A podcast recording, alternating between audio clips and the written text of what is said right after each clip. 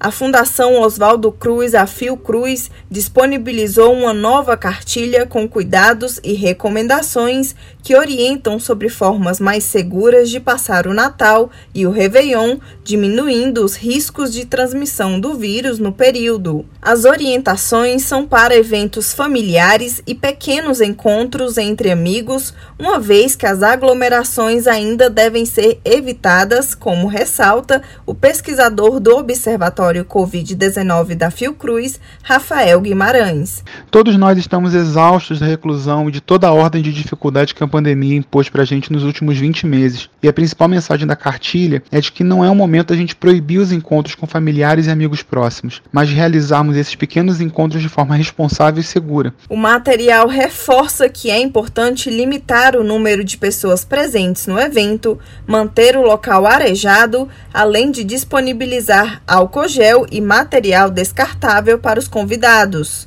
Para a infectologista doutora Ana Germoglio, ainda não podemos deixar de lado os cuidados com o vírus. Não tem como negar que a gente tem um pouquinho mais de tranquilidade em relação às festas de final do ano, quando a gente se compara com o ano passado, né? Mas mesmo assim, como a gente está em vigência de uma variante nova, que a gente ainda não sabe o que é que está para acontecer, o ideal é que as pessoas se reúnam somente com, as, com aquelas pessoas que fazem parte do seu convívio domiciliar. Para quem vai viajar, a recomendação é ficar atento às regras de segurança sanitárias de todos os locais por onde passar além de levar o certificado de vacina, realizar testagem dois a três dias antes de viajar e utilizar a máscara PFF2 ou de dupla camada para se proteger adequadamente. Reportagem Larissa Lago.